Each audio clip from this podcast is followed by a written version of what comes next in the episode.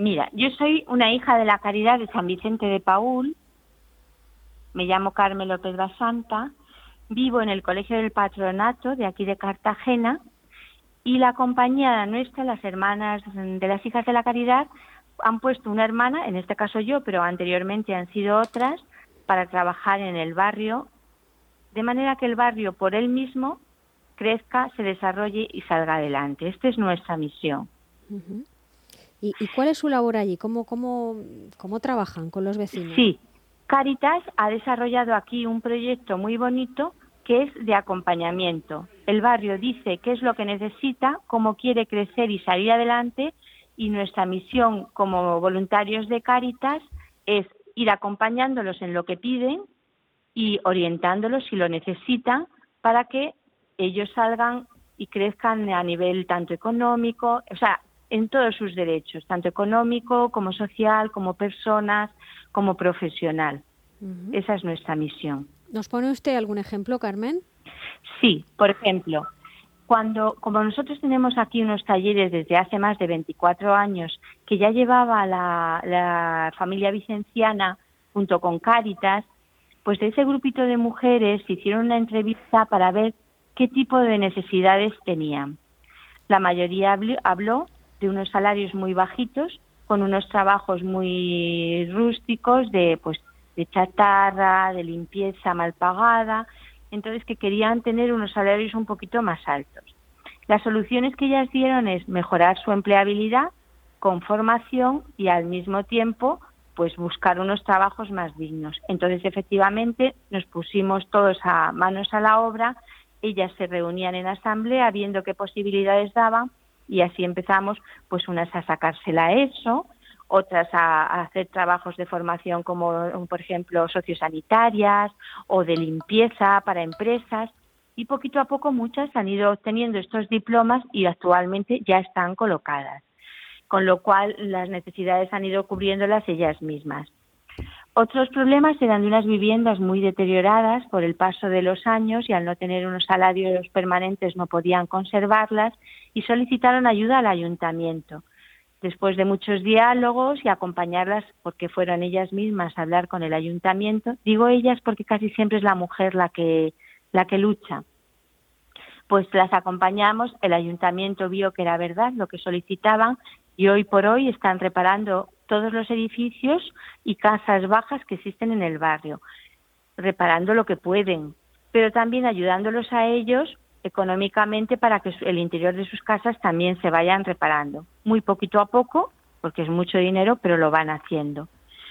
Y luego el empleo. El empleo es fundamental en el barrio.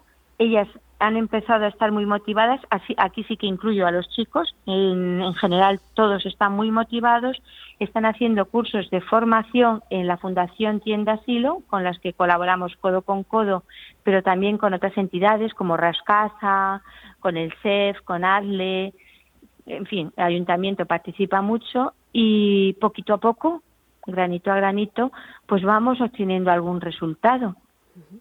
¿Cuántas mujeres hay implicadas en todos esos proyectos o cuántas familias? Porque dice usted que ya hay chicos también. Sí, en los talleres teníamos un tope de 32. Había más solicitudes, pero por las dimensiones de las salas, pues no dejábamos que fuera más de 32 para que eso no fuera masificado. Pero luego, mm, en personas que tenemos registradas como participantes de los proyectos, ya llegan a más de 200 y pico hay que tener en cuenta que son, si son doscientas y pico de personas, son doscientas y pico de familias que se benefician en el barrio. Barrio digo tanto lo campano como barrio de Santiago, pues también lo campano, pero es una barriada un poquito más desarrollada, y parte de la zona más cercana de Santa Lucía. Eh, ¿Puede usted decir, por tanto, que, han conseguido, que han ayudado a que muchas familias, son ahora 200 los que están en los cursos, pero anteriormente llevan muchos años, son muchas familias las que han podido salir adelante. Sí, es decir, primero fueron tomando conciencia de lo que tenían derecho y de lo que y de los deberes que ellos tenían como ciudadanos, no solamente pedir, ¿no? Las las treinta y tantas familias eran familias que venían a hacer una serie de talleres, pues de alfabetización, manualidades, costura, pues primero para, salir de un entorno mm, tan excluido como ellas tenían, ponerse en relación con otras personas y dialogar. Y luego por la mañana lo que se hace es una acogida individualidad, individualizada perdón, de todas estas familias, se las escucha, se ve se ve sus deseos, por dónde querrían ir y cómo querrían avanzar. Y en función de lo que, del, del ritmo de cada una, las vamos acompañando. Usted es muy conocida en el barrio, lleva ya muchos años trabajando. Eh, me gustaría saber cómo ha vivido con ellos em, este episodio, este brote de la enfermedad que ha habido últimamente, porque no sé si usted ha podido visitar, ha podido entrar o, acudir como lo hacía normalmente. Sí, vamos a ver. Ha sido un brote fuerte porque eh, es hay un edificio que son todo familias y aquí las familias viven muy juntas pues porque son casitas de 40 metros cuadrados y entonces pues a lo mejor todas las nueras se bajan a casa de la suegra a hacer la comida, les sale más barato hacerla en una sola casa y luego se reparten, ¿no? Entonces, claro, el contacto es muy cercano entre ellos, pero ha sido un solo bloque. Los hemos seguido a diario, hemos visto cómo han ido evolucionando. No han hecho ninguna fiesta, es que por eso me duele. Está hablando con ellas, vamos a ver, en sinceridad, qué ha pasado pues Carmen no lo sabemos. Nosotros salimos a nuestro porche, que tiene un edificio con un pequeño, una pequeña galería al aire libre donde ellos se sientan y donde yo me siento con ellos. Y, y ese es el contacto que han tenido. Si uno se ha contagiado, efectivamente todos van detrás. ¿Que no usan mascarillas? Bueno, porque están en el porche de su casa. Cierto es que hay tendencia a llegar al barrio y el barrio es mi casa. Mi casa no es mi casa, es el barrio. Entonces, sí es verdad que algunas veces pues pecan de, la carencia de estas medidas. Pero ahora han tomado conciencia porque han visto el peligro muy grave y la verdad es que ayer me impresionaba que estaba barriendo la casa con su mascarilla puesta, la puerta del porche de su casa con la mascarilla puesta. Ha sido un brote fuerte, han sufrido mucho, pero no para estigmatizarlos porque no han hecho nada extraordinario. Se habló del culto, pero no ha sido cierto porque yo soy testigo de que el culto lleva cerrado desde antes de la pandemia porque el edificio donde ellos rezaban estaba en malas condiciones y el ayuntamiento pidió que antes de reabrirlo se reparara. Luego, antes de la pandemia, el culto de ellos estaba cerrado. Luego no ha sido el, no ha sido el motivo de reuniones masivas sin medidas. No, no es cierto, eso no. Sí, así lo confirmó también el concejal de seguridad. Ahora mismo hay algunos vecinos que están en el hospital, incluso alguno en la UCI.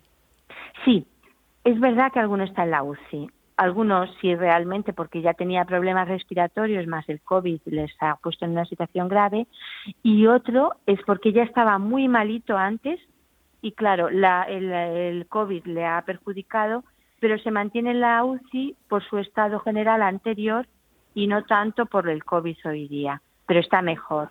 Va comiendo, va hablando, no tiene medidas extraordinarias simplemente lo controlan por si tiene recaídas. ¿Ha podido usted entrar en el barrio con normalidad? ¿Ha podido seguir sí, trabajando yo, con yo estoy en el barrio ahora mismo ah. con medidas, es decir, quien entra se desinfecta, se toma su temperatura, hablamos tras pantallas, si vamos, salimos al barrio hablamos con la gente con un metro de distancia, con nuestras mascarillas, pero sin ese pánico que se ha creado. No, eso no.